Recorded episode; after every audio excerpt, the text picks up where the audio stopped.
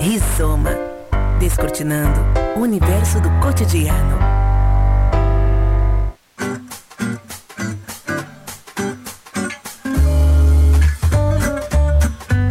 Olá, muito bom dia para você que acompanha a programação da Unisui FM. Estamos iniciando mais um Rizoma temático aqui pela 106.9 também nas principais plataformas de streaming em podcast.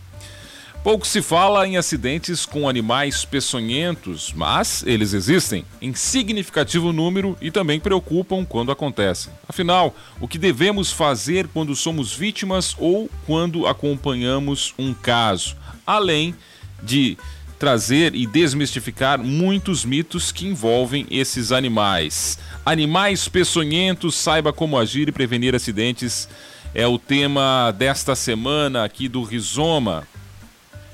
Lembrando que temos, claro, convidados aqui do programa para falar sobre esse tema. Teremos conosco a professora Juliana Maria Faquineto, tutora do programa de educação tutorial do PET, do curso de Ciências Biológicas da Unijuí a aluna e bolsista PET Caroline Terese Egadu Martins e também a professora de Zoologia Ambientalista e também docente no curso de Ciências Biológicas, Francesca Werner Ferreira. Todas sejam muito bem-vindas aqui ao Rizoma Temático, que é transmitido pela rádio Unijuí FM, mas também pode ser acompanhado pelo Facebook da Unijuí e Unijuí FM, como eu disse também depois nas principais plataformas de streaming em podcast. Eu vou começar aqui o programa uh, pedindo para a professora Francesca trazer um pouco para os ouvintes entenderem o que, que são esses acidentes com animais peçonhentos e, mais que isso, quem são os animais peçonhentos, para a gente poder esclarecer isso inicialmente desse tema. Professora, seja bem-vinda aqui ao Rizoma mais uma vez. Bom dia a todos. Né? É um prazer estar aqui novamente e principalmente para justamente trazer um pouco, mostrar um pouco que, que esses animais não são do mal. Eles são, às vezes, mais do bem do que do mal. Então, para a gente esclarecer um pouco, é importante a gente diferenciar o que, que significa ser um animal peçonhento e ser venenoso. Né? Existe diferença. O animal peçonhento é aquele que tem a glândula de veneno, né? produz substâncias que são tóxicas para outros animais e, eventualmente, então, essa toxicidade também afeta seres humanos. Então, dependendo do contato que a gente tem, às vezes são substâncias bastante potentes, bastante preocupantes. Só que o animal peçonhento, além de ter a glândula de veneno, além de produzir o veneno, ele também tem uma capacidade de inocular o veneno. E essa inoculação vem através de picadas, por exemplo, abelhas, vespas, marimbondos, aranhas, escorpiões e boa parte do que a gente chama das serpentes peçonhentas, que tem essa capacidade de picar. É importante que a gente saliente que o picar é uma ação muito rápida, né, em que ele tem a capacidade, então, de inocular o veneno uh, de uma forma rápida, numa quantidade que seja suficiente, primeiramente, para paralisar ou matar a sua presa, e nós, seres humanos, não somos presas de animais peçonhentos. Então, nós não somos o seu alimento preferencial e eles geralmente nos atacam em reação de defesa deles. Então, eles se sentem ameaçados e por isso eles podem então nos atacar. Uh, existem algumas serpentes que precisam morder, que é uma ação um pouquinho mais lenta, um pouquinho diferente, para poder inocular esse veneno. E essas serpentes, então, também têm um certo risco, né? Mas elas vão, como elas precisam desse tempo maior, uh, é necessário, então, geralmente que as pessoas, então, manipulem, né? Às vezes pegando na mão e elas vão uh, morder em algum lugar mais específico, mais fácil.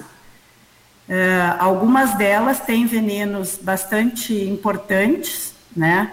A maioria dessas que precisam morder causam algum efeito local, mas não tem uma importância médica tão grande. Então, só para a gente diferenciar um pouco o que, que significa ser peçonhento. Além de produzir o veneno, tem que ter capacidade para inocular o veneno. Então, é bastante pior. Nós temos alguns animais venenosos que também são importantes, como uma boa parte dos sapos, né, que tem a glândula de veneno, e por vezes acontecem acidentes, por exemplo, com cães que tentam morder e é um veneno bastante potente, neurotóxico, que pode sim causar a morte, por exemplo, de um animal. Uma pessoa, se logo lavar a mão, não colocar a mão na boca, etc., não vai ter grande problema, né? E, e as, uma outra que a gente alerta bastante é em relação às taturanas, que são aquelas que queimam né? Uma boa parte delas causa então alguns efeitos locais e a gente tem uma espécie bem importante que é frequente aqui na nossa região, no nosso estado, que é a lonômia, né, que causa então o veneno um pouco mais potente, que causaria mais problemas em virtude da sua característica de causar hemorragias, né, e problemas então na uh, sanguíneos, na coagulação e hemostasia. Não sei se respondi. Respondeu. Vamos pegar essa parte do são do mal depois para trazer mais esclarecimentos desses que são do mal. Quero conversar também com a professora Juliana, porque esses acidentes aqui geralmente estão mais ligados à área rural. Mas mudou muito. Uh, a gente está invadindo o habitat desses animais e eu queria saber se dentro disso também tem mudado essa realidade de acidentes mais domésticos aqui e se na pandemia em que uh, se ficou mais em casa, se também já existe algum relato, alguma estatística de que tem aumentado o número de acidentes com esses animais. Bom dia, professora. Seja bem-vinda aqui ao Rizoma também.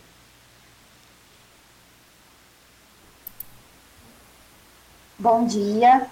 Então, uh, o que a gente consegue de informações a respeito uh, dos uh, locais, né, onde ocorre maior número de acidentes com esses animais, referem a serpentes sendo mais comuns de acontecer em áreas rurais, enquanto que os acidentes com escorpiões e aranhas sejam mais comuns nas áreas urbanas. Isso são dados do Sistema Nacional de Informações Toxicológicas, né, o CINITOX, e uh, ele refere, né, enfim, a essa, esses três organismos principais, né. O que a gente pode pensar da causa de ocorrerem mais acidentes com serpentes em áreas rurais e escorpiões e aranhas em áreas urbanas é em função do, da própria adaptação desses organismos aos ambientes. Então, quando falamos em uh, habitat, né, nós temos que pensar a questão do abrigo. Então, eles, esses animais, eles precisam de um abrigo adequado e eles precisam de alimentação. Né? E eles, uh, as serpentes, a gente sabe que buscam esses ambientes mais naturais, áreas de campo, de mata, para abrigo, né, e também para busca dos, da sua alimentação, que são principalmente, né, as peçonhentas, os roedores. E no caso de aranhas e escorpiões, eles têm uh, se adaptado muito bem ao meio urbano, né? E a alimentação deles, uh, principalmente no sentido de uh, baratas, né? E outros animais de menor tamanho. Então, eles acabam conseguindo abrigo e alimento também nas áreas urbanas. Em uh, referência né, à questão da pandemia, a gente ainda não tem informações se isso aumentou ou não os acidentes por animais peçonhentos, né, visto que as atividades no meio rural, eles seguem uh, acontecendo mais ou menos dentro do que sempre acontecia, né? O meio rural, ele não, não tem como parar as atividades no meio rural e, uh, de fato, né, uh, não, não obtive nenhuma informação a respeito nas fontes que eu pesquisei. Inclusive, os dados do Cinetox, eles trazem essas informações somente até o ano de 2018. Então, os anos de 2019, 2020 e 2021, nós não temos estas informações. É, é, são muito, é muito recente ainda, né? Agora a Unigi tem todo um trabalho uh, re, relacionado a esta área e eu queria conversar aqui com a Caroline no nosso programa para justamente falar de que forma os alunos dos cursos de ciência biológica estão implicados nesses estudos, nessas pesquisas, nesse trabalho. Caroline, bom dia, seja bem-vinda aqui ao Rizoma também. Bom dia, Douglas, obrigada. Bom, dentro do curso, como os estudantes no geral, nós temos contato, nós aprendemos a parte sobre os animais nas disciplinas de zoologia com a professora Francesca e também com ela nós vemos um pouco na parte da importância epidemiológica desses animais dentro de sala de aula. E já enquanto, enquanto bolsista PET, os bolsistas, eles fizeram esse estudo mais aprofundado para fazer esse guia que logo mais vai ser disponibilizado nos canais da Unijuí. Então, sobre principalmente a distribuição desses animais de animais peçonhentos pelo Rio Grande do Sul. Das espécies endêmicas, onde que elas ocorrem, quais são as mais comuns, é, os, o tipo de, de dano que cada tipo de veneno causa, porque alguns vão agir sobre o sistema nervoso, outros agem sobre a coagulação sanguínea, alguns destroem tecidos. E a, a profilaxia, ou seja, como você evita os acidentes, os primeiros socorros, já que existe uma série de mitos envolvendo, como sugar o veneno da cobra, ou colocar pó de café, ou colocar açúcar, e são atitudes que, na verdade, tendem a agravar o estado da vítima e não, não melhorar. Portanto, nosso estudo também envolveu sobre as, as medidas de primeiros socorros e o que fazer na verdade, é mais uma lista do que não fazer em relação à pessoa que foi que teve contato com um animal peçonhento ou venenoso, no caso das lagartas. E um manejo desses animais, porque eles não, como a professora Francesca falou, eles não são vilões. Nós invadimos o espaço deles e se eles estão ali é porque eles encontram, como a professora Juliana falou, eles encontram abrigo e alimento. E na verdade, nós teríamos muitos problemas sem esses animais. Eles são controles biológicos de animais que podem causar muito, um dano muito maior para os seres humanos porque carregam doenças. Então, nas lavouras, nós temos as serpentes, elas controlam roedores, dentro das próprias cidades, onde você tem um aumento significativo do número de escorpiões, principalmente. Por quê? Porque na cidade tem a deposição de lixo, nós temos escorpião, os escorpiões se proliferando porque você tem uma proliferação das presas deles. E eles controlam essas presas, principalmente baratas, moscas. Então, dentro desse estudo ecológico também é bastante relevante na nossa formação e a gente tentou trazer isso nos guias. Já já a gente fala mais sobre esses guias, Carolina. Eu vou aproveitar o gancho que você uh, coloca sobre os mitos que existem né, desses animais. Uh, Vou usar como exemplo as serpentes, né? Inclusive que fazem parte da nossa cultura esses mitos, né? E, e, e o quanto, professora Francesca, é preciso buscar conhecimento justamente para desmistificar esse pensamento de que são animais maus, na expressão que a senhora usou no início do programa. Então, é, uma, é muito importante essa questão de termos o conhecimento e o acesso ao conhecimento e o acesso consciente, né, e buscar fontes adequadas, né, para se informar. Então, a gente recebe uh, aqui no laboratório de zoologia uh, muitos animais que são capturados. A absoluta maioria deles são animais que não são peçonhentos. Então, temos aqui na cidade, por exemplo, uma grande quantidade de serpentes que a gente chama de dormideiras, que são o que eu costumo dizer santas criaturas, porque elas são predadoras de lesmas e caracóis nas hortas. Então, uh, se a gente planta lá a nossa alface, a nossa rúcula, e os caracóis e lesmas durante a noite fazem uma limpa, justamente a dormideira está ali para fazer a predação. O que, que eu comecei falando dela, né? Porque as pessoas sempre confundem com jararaca.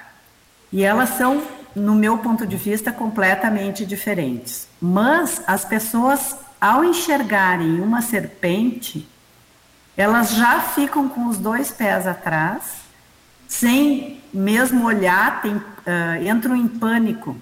Né? Na verdade, é um pânico bíblico né, que vem da história da serpente que ofereceu a maçã aí para Eva, né? Então a gente tem desde os de tempos imemoriais assim essa aversão à questão do pecado e à questão das serpentes.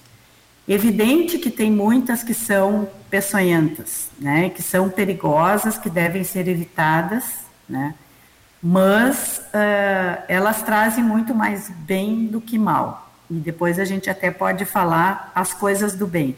Agora eu vou falar alguns mitos, né? Nós temos uh, no Brasil uma variedade enorme de serpentes que são as corais verdadeiras.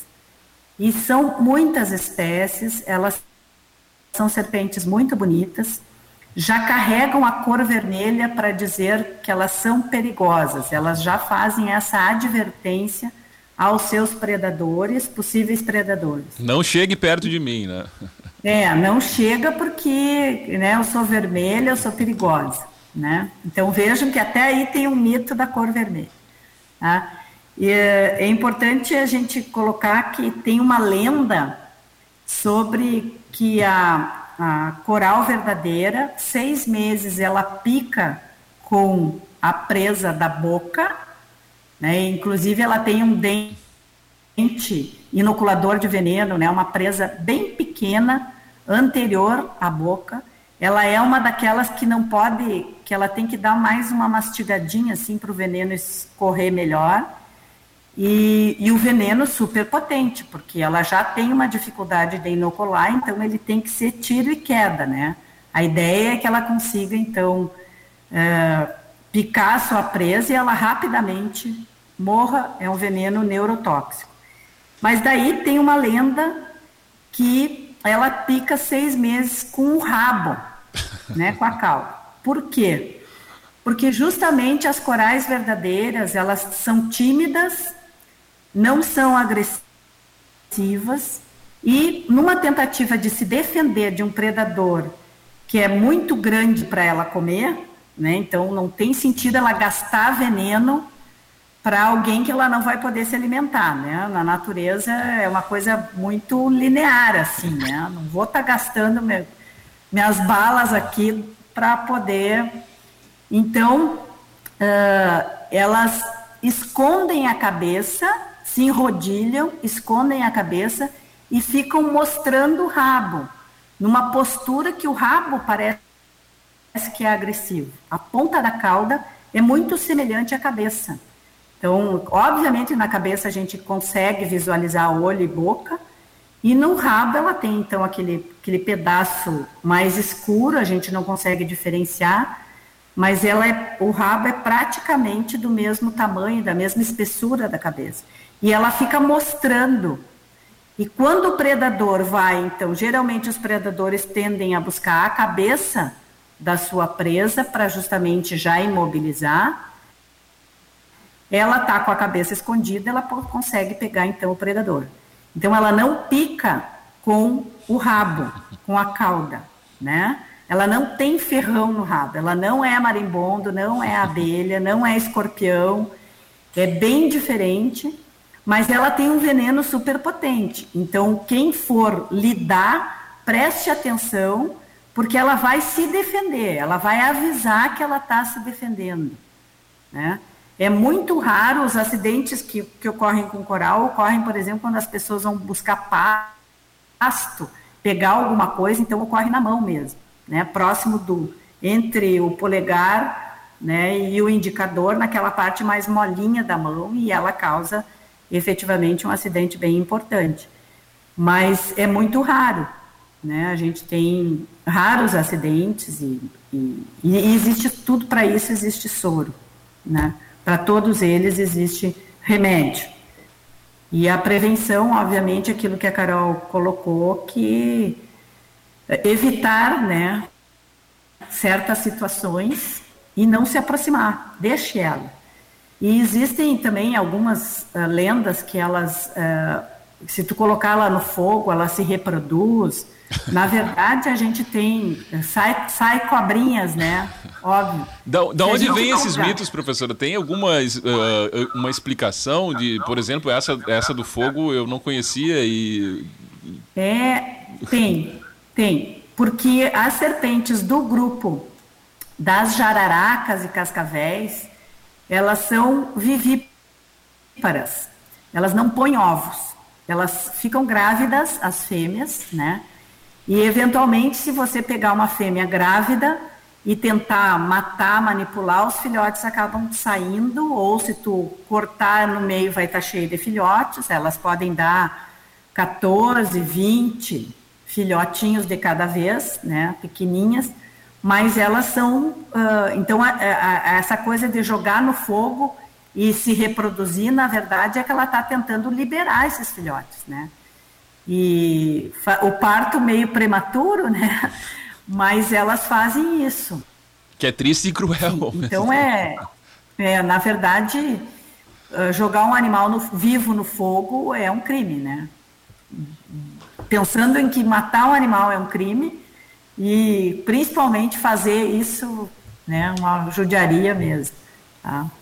Uh, eu, a Caroline já começou falando um pouquinho do, do, envolvimento dos alunos nessa temática, né, professora Juliana? Mas eu queria que você falasse um pouquinho de quanto ao PET Ciências Biológicas, qual é a importância que tem essa pesquisa e de que forma esse tema vem sendo trabalhado também. Uh, então, essa atividade de produção desses guias ele veio a partir de uma demanda de uma reunião da Agenda 21, onde a, a, a dúvida, né, e a, a pergunta era, né, uh, quais são os animais peçonhentos que existem aqui na nossa região, porque os guias, eles trazem algo mais uh, geral do que seria no Rio Grande do Sul, no Brasil, mas na nossa região. Como são essas espécies peçonhentas aqui? E isso foi passado, então, uh, para mim, no caso, tutora do, do grupo, e em conversa com os bolsistas, pensamos que poderia ser uma atividade onde os bolsistas uh, se envolvessem na produção desses guias locais. Então, guia para que as pessoas da nossa região possam ter uh, uma segurança em uh, conhecer estes animais peçonhentos daqui e uh, para além então desses guias dos animais peçonhentos, estamos elaborando guias também em relação a plantas, plantas medicinais, alimentícias não convencionais e tóxicas. Por quê? Uh, durante o, o período agora de pandemia, as atividades do grupo elas não param. Mas, uh, igualmente, nós precisamos pensar na segurança de todos os bolsistas em termos de atividades presenciais. Então, fizemos uma adequação para atividades online, onde eles não precisam necessariamente uh, estarem presentes em algum uh, local da instituição e em contato entre eles mesmos. E a produção desses guias, né, então, uh, acaba sendo possível nesse, nesse período, né? E uh, entendemos, né, o grupo todo, ele compreendeu essa confecção dos guias como muito importante e como sendo um papel uh, do profissional biólogo, né, que é a orientação também. Então, orientar para que a população tenha acesso a um material seguro, confiável e científico, né? Atividades de extensão também. Então, a ideia é disponibilizarmos esses guias para a população, que eles possam uh, ter esses guias, né, imprimir, se tiverem uh, interesse nesse caso, para que seja um local de rápida consulta, caso deparem-se, então, com estes, uh, com estes animais. Agora, professor, eu sempre friso aqui todo o trabalho que a Unijuí realiza que se volte a, a benefícios para a comunidade, né, como universidade comunitária. E esse é um trabalho que está eh, sendo desenvolvido por quantos alunos e, e, principalmente qual é o envolvimento que eles têm no sentido de uh, sentir que estão realmente fazendo um trabalho nesse sentido de facilitar e trazer benefícios para a comunidade, especialmente nessa questão uh, rural que tem que lida muito com essa questão dos animais peçonhentos, né?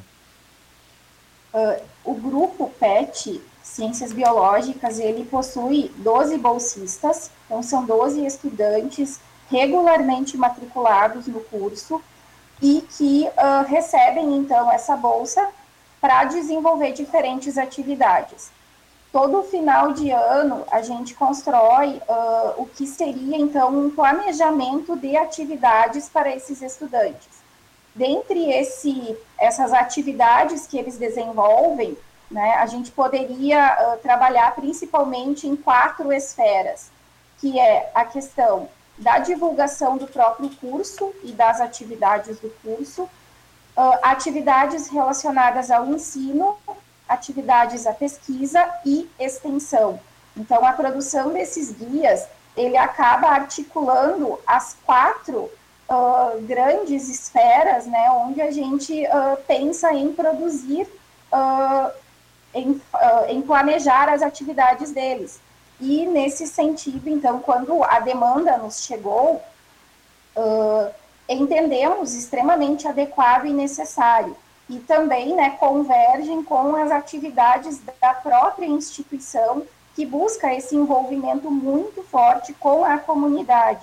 Então, uh, produzimos conhecimento científico aqui dentro, né, estudamos isso e precisamos fazer com que a comunidade não uh, universitária, né, tenha acesso, então, a esse, esses materiais e esses conhecimentos que nós produzimos aqui dentro. E são pesquisas uh, que se efetivam de forma prática, né? Eu acho que é importante a comunidade entender isso, porque muito se tem um, um, preconceito de que na universidade se faz a teoria apenas, mas que não se, essas pesquisas não se materializam, né? No caso aqui, a gente está vendo se efetivar uma pesquisa de forma prática. Exatamente. E, de fato, né, como eu comentei, uh, é uma forma também desses estudantes estarem próximos à, à própria atuação profissional, porque, de fato, o biólogo, ele também uh, tem como principal atuação a informação. Né? Uh, os, o biólogo é o conhecedor da biodiversidade, e estes organismos fazem parte da biodiversidade. Precisamos entendê-los como parte da biodiversidade, né? e como a professora Francesca colocou, né, que eles não são do mal, eles estão naquele ambiente, eles têm um papel naquele ambiente em que eles estão, eles fazem parte de uma cadeia, de uma, de uma rede, né, de uma cadeia alimentar, e uh, são extremamente importantes. E é isso que a gente precisa, então, passar também para a comunidade, né, como a Francesca colocou, uh, essas, uh, esses mitos todos, né, levam a uma crueldade, muitas vezes, com estes animais. Né? E, de fato, eles são seres vivos. Né? Uh, eu vou conversar, claro, com a Caroline, porque ela é, participa efetivamente desse, desse grupo de pesquisa. Uh, a reação dos colegas uh, foi bem recebido um realizar um trabalho como esse. E que importância você acha que tem esse trabalho que está sendo desenvolvido, Caroline, como futura profissional também da biologia? Olha, foi, foi muito bem recebido, os colegas se empolgaram. Na verdade, nós planejávamos bastante coisa, todo mundo dava ideias e. Todo, é, todo mundo se empolga. Ninguém entra na parte do PET, na, nas bolsas de pesquisa, se não gostar de, de fazer, de estudar e de. se não tiver esse viés mais de pesquisador.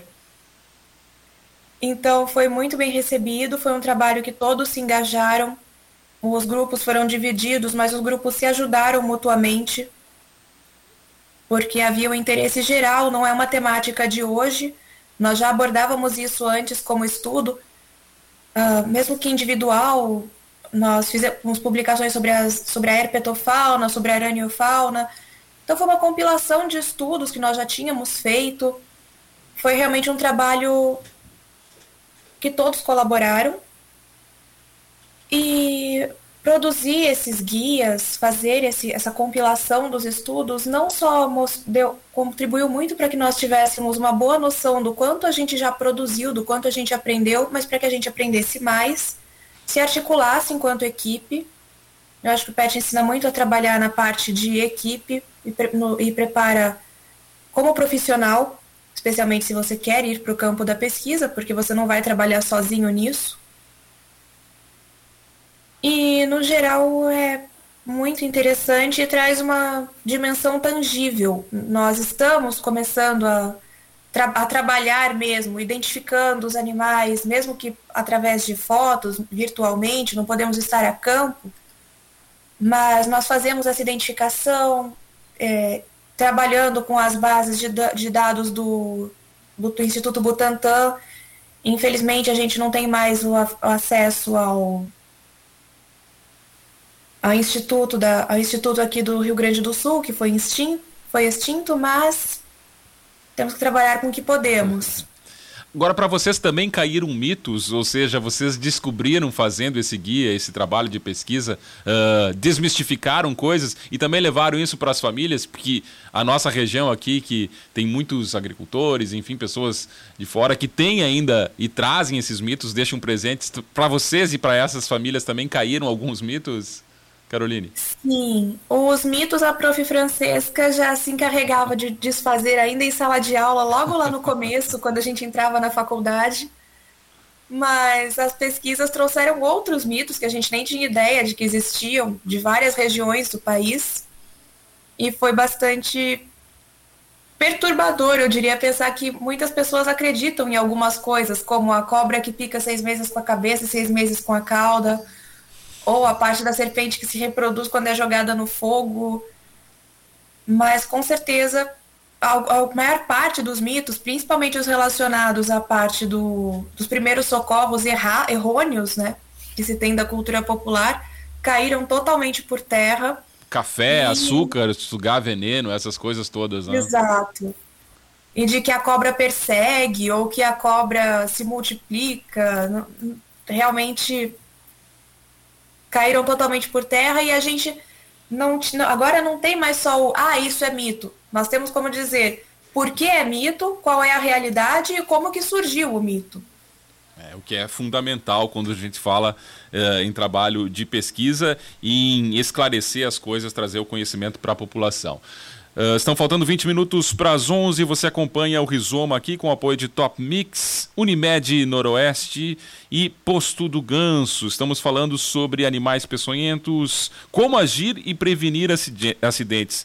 Professora Francesca, quando a gente fala em acidentes com animais peçonhentos, qual é a gravidade que a gente tem? Vou trazer aqui para a nossa realidade, em Juí, por exemplo, e que suporte a gente tem para atender as vítimas. E no país, há soro para todos os casos, assim, já fazendo três perguntas em uma só questão.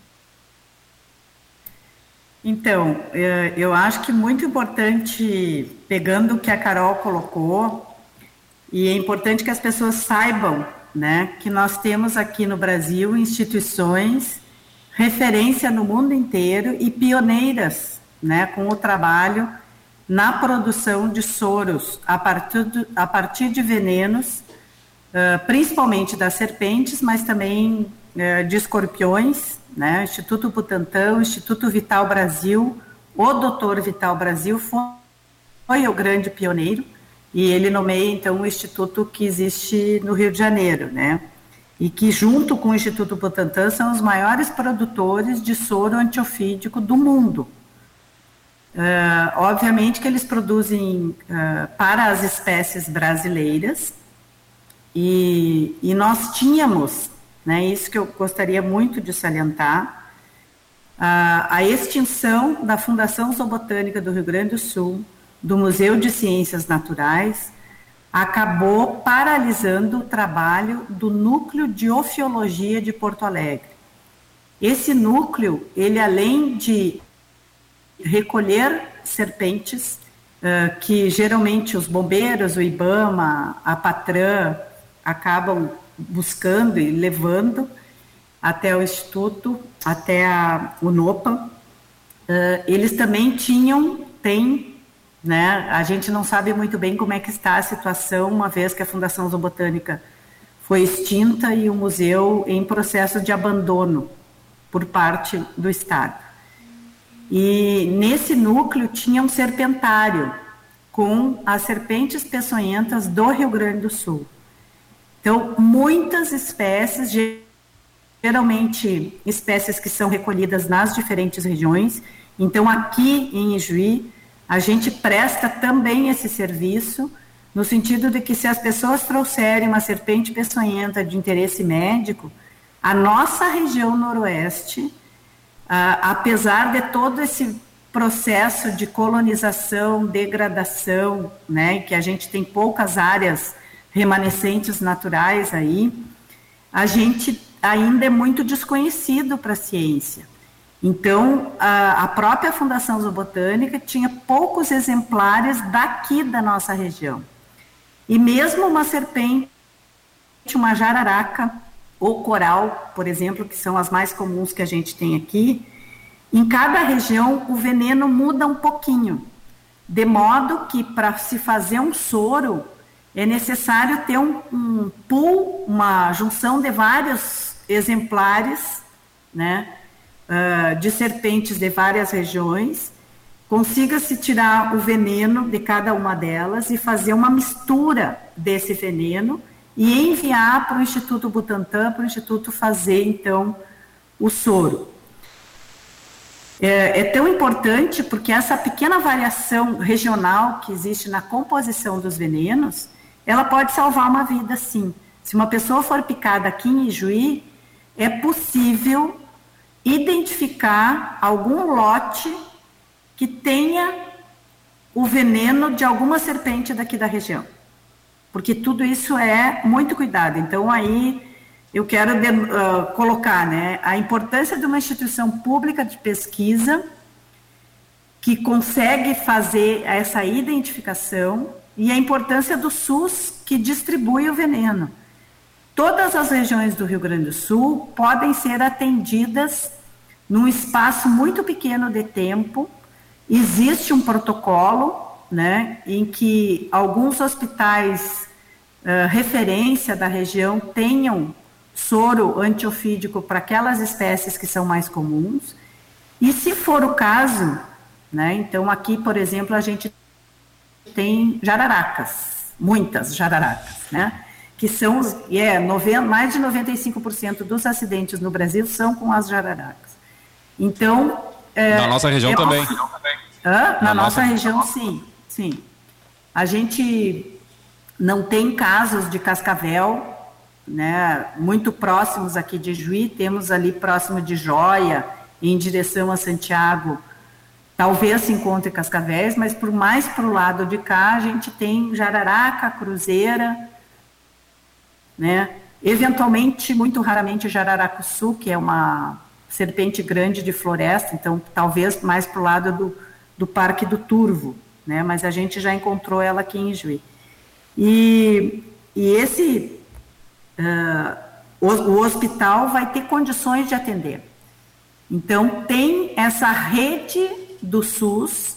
É importante que as pessoas uh, procurem o atendimento, de preferência levando a cobra, né? Se ela, mesmo morta, ela vai ser importante para a identificação, a correta identificação, uh, porque também se, eu, se o médico né, uh, não conhecer muito bem os sintomas, que são bem característicos, ou ainda Uh, ah, eu fui picada por uma coral ontem, uh, então não era a coral verdadeira, era a falsa. Porque o, de ontem para hoje já teria dado um agravo e a pessoa não chegaria conversando né, contando causos no hospital. Então é importante que se tenha sempre ou a foto, ou a própria serpente, ou aranha, ou escorpião, para que o médico consiga justamente né, uh, diferenciar, ah, essa aqui é mais perigosa, então a gente precisa ter um atendimento diferenciado. E procurar rápido, e, né, né, professora?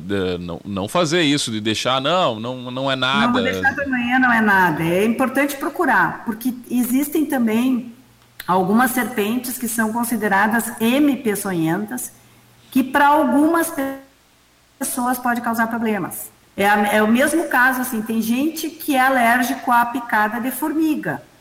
E, e, duas, três picadas de formiga podem matar uma criança, se for alérgica.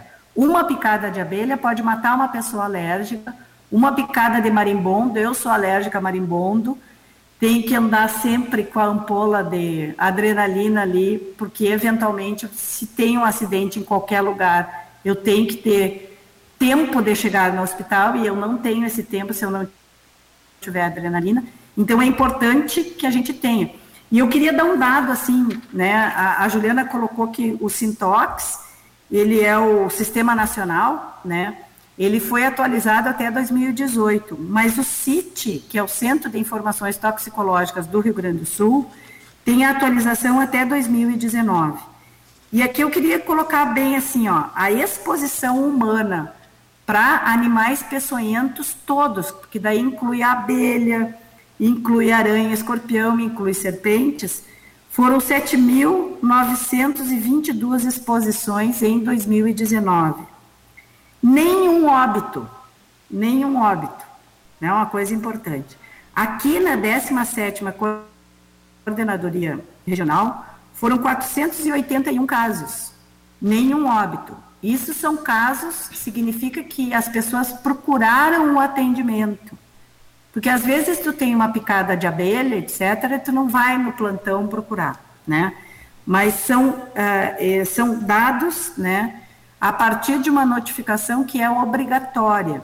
Então, o sistema de saúde, qualquer serviço de saúde tem que notificar. Então, mesmo não sendo um hospital regional, aqui em Ijuí a gente tem o hospital regional, mas mesmo não sendo um hospital regional, é, é importante que haja essa comunicação entre os hospitais e entre os órgãos do SUS, porque aí o SUS tem condições de incluir o paciente e atender o paciente. Existe um, um, protocolo, que eu comecei a falar e depois desviei um pouco, que, por exemplo, se o caso for com uma coral verdadeira, o Estado tem condições de chegar em duas horas em qualquer região do Estado. A partir, então, do helicóptero do governo estadual, é possível pegar o soro que existe no CIT em Porto Alegre e levar para qualquer recanto do Estado com helicóptero. Na dosagem que seja necessária para a pessoa ser imediatamente atendida, removida para um centro em que ela possa receber os cuidados adequados. E, e sempre é importante né, ter em mente que às vezes é um acidente uh, superficial, tu precisa de fazer uma dose, duas de soro, e outras vezes a sorologia é 12, 15 doses e a pessoa precisa ficar hospitalizada, etc. E eu coloquei antes, né, que a gente tem também aqui serpentes que são consideradas hemipeçonhentas, e que podem causar problemas para algumas pessoas, assim como as abelhas, assim como os marimbondos, né? Porque essas pessoas têm uma sensibilidade maior.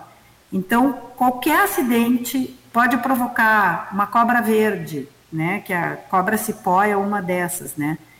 Ah, o sintoma normal é dor no local da picada, inchaço e melhora com gelo, né?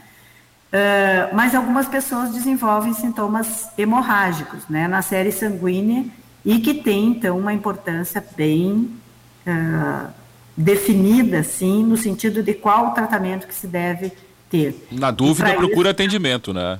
Procura atendimento, procura atendimento, porque aqui a gente tem condições, né? Então, talvez uh, eu tenho feito alguns palestras, treinamento, por exemplo, junto aos bombeiros, que geralmente são os que são chamados, né, para atender algumas dessas ocorrências. O pessoal da Secretaria do Meio Ambiente sempre uh, pergunta, manda foto, né, para dizer é peçonhenta, não é peçonhenta, qual é o perigo, né? Então, porque as, as informações são buscadas em vários fóruns. A gente tem também o pessoal da Patran que tem condições de eventualmente fazer um atendimento. E nós temos feito, né? Nós tivemos aqui já uh, vários alunos que fizeram seus trabalhos de conclusão com as serpentes aqui da região. Nós temos uma variedade muito grande, bem importante, daquilo que chega até o laboratório, mas também daquilo que foi já visto, fotografado na região. E uma coisa que eu gostaria de dizer assim para todas as pessoas, que quando forem procurar na internet, procurem uh, serpentes que sejam aqui do Rio Grande do Sul porque eventualmente a gente também recebe fotos de uma serpente que não existe aqui. Né? Ainda, por enquanto, não foi coletada nenhuma. Uh, como é que a gente chama? Uh, tem uma. Surucucu. Não existe aqui. Então não adianta mandar uma foto, porque essa foto não é daqui. Né? A surucucu, bico de jaca, ela ocorre na região sudeste, centro-oeste, geralmente em região de mata, floresta, bem preservada, é super perigosa, ativa, grande, mas ela não tem no Rio Grande do Sul. Então, que as pessoas procurem fontes que sejam confiáveis, né? Uh, com as serpentes que são da região do estado do Rio Grande do Sul. Muito bem, a gente já está chegando ao final aqui do programa, mas eu quero conversar com a professora Juliana para saber, no guia, professora, que vai ser disponibilizado, que cuidados tem lá que são necessários e fundamentais, que a senhora diria aqui, para se evitar acidentes com esses animais, especialmente aqui os que existem na nossa região? Ah, então, como esses animais buscam abrigo e alimento, uh, acho, acredito né, que o principal, a principal orientação é manter pátios e jardins limpos, né, sem entulhos, uh, gramado baixo no que for possível. E aos trabalhadores da área rural, a gente indica né, o uso de equipamentos de proteção individual adequados, né, botinas de borracha, luvas de borracha, né, porque são os locais onde acontece o maior número de picadas também né, a observar onde vai colocar a mão, né, no que vai pegar, uh, recolher do chão, então sempre olhar muito bem onde vai estar uh, tocando, pisando, para evitar acidentes. Né? O animal ele está ali no ambiente, uh, se encontrar um animal, deixe ele, né? não colete, não, não manipule. Não mexe com quem está quieto, né? Exatamente, o risco de um acidente acaba aumentando quando você tenta uh, coletar ou mexer neste animal sem uh, o devido conhecimento. Né? Então, uh, chame a, os bombeiros, chame né, o, as, os órgãos competentes, né, mas não toque neste animal, deixe ele no ambiente em que ele está. Uh, nas áreas urbanas, né, a gente indica a questão do lixo, tomar muito cuidado para não fazer acúmulo de lixo. Né, isso evita acidentes com escorpiões, com aranhas, com serpentes, em geral, e uh, eliminar né, possíveis uh, abrigos e locais para a proliferação desses alimentos para estes animais. São, de fato, os principais cuidados né, as principais orientações. Caroline, que pontos você ressaltaria desse guia que você acha que são fundamentais para que as pessoas desmistifiquem e tenham mais conhecimento sobre esses animais, sabendo também diferenciá-los dos que são peçonhentos, dos que não são, enfim, o que, que, tá, que tem nesse conteúdo que é fundamental na tua opinião? Bom, esse guia ele traz ah, em cada uma das espécies nós trazemos a identificação tanto do comportamento quanto pela aparência. Inclusive para serpentes, nós temos fotos com os closes nas características que identificam cada espécie, como a coloração, a presença ou não de focetas loreais, que é uma característica das cascavéis e jararacas. São, é, são um órgão sensorial que permite a elas se orientarem pelo calor, então encontrarem as suas presas ou os predadores através do calor corporal. E nós trazemos também as fotos, não só a descrição por extenso, mas as fotos para que as pessoas possam identificar comparando. Porque quando você olha com um pouco mais de atenção, elas são bem diferentes entre si. Só precisa ter um pouco mais de atenção, né? Quando vai ser disponibilizado esse material? Uh, é, vamos, vamos colocar em etapas. Primeiro será provavelmente a dos animais peçonhentos, mas com um intervalo bem curto entre si. As, os guias estão todos finalizados praticamente, só faltam alguns últimos ajustes. E dentro das próximas semanas eles vão ser disponibilizados. O que é fundamental aqui, eu repito sempre o trabalho da universidade, a pesquisa que na prática se efetiva aqui e traz resultados para toda a comunidade regional. Quero agradecer aqui aos convidados do Rizoma desta semana, a professora Juliana Maria Faquineto, tutora do programa de educação tutorial do curso de Ciências Biológicas da UNEGI. Obrigado, professora, pela participação aqui no Rizoma. Obrigada, obrigada pelo espaço. Também a aluna e bolsista Carolina Egadu Martins, que, Caroline Egadu Martins, que participou aqui do Rizoma. Obrigado, parabéns pelo trabalho também realizado. Eu que agradeço. E, claro, a professora de Zoologia, ambientalista e também docente no curso de Ciências Biológicas, Francesca Werner Ferreira, uh, presidente da IPAN também, que mais uma vez esteve aqui presente no Rizoma falando sobre esse assunto. Obrigado, professora. Eu gostaria também de, de agradecer o espaço e só salientar uma coisa que eu acho que eu deixei de fora, que para todos aqueles que fazem uso, por exemplo, de antihipertensivos, lembrar que esse medicamento foi desenvolvido a partir do veneno da jararaca. Então, por isso que eu falei que elas são mais do bem do que do mal, né? Para todo mundo ter é, é, a noção de que todos esses animais eles têm um potencial do bem muito maior do que do mal. Que a gente, todo mundo que tem em casa, pai, avô, tio, né, que usam captopril, enalapril, todos esses medicamentos são oriundos do veneno da jararaca e que elas são potencialmente, né, serpentes, escorpiões, aranhas, uh, potenciais fornecedores de matéria-prima para muitos medicamentos, né? E que, e o, que o Brasil é um pioneiro na pesquisa com esses animais. E que a gente deve então eh, valorizar né, né, todas as instituições públicas, valorizar a nossa extinta Fundação Zoobotânica e o Núcleo de Ofiologia de Porto Alegre, que quem sabe né, uh, os governos deem a devida importância para essas instituições que são públicas e que são de todos nós. Muito obrigada. Sem dúvida nenhuma. Estamos chegando ao final do Rizoma. Agradeço mais uma vez aos convidados, a você, nosso ouvinte que ficou aqui, trabalhos técnicos de Andrei Martins, apoio de Top Mix, Unimed Noroeste e Posto do Ganso, direção geral aqui de Cláudia Gesenborer. Ficamos por aqui. Rizoma Temático volta na próxima semana com mais um tema da semana.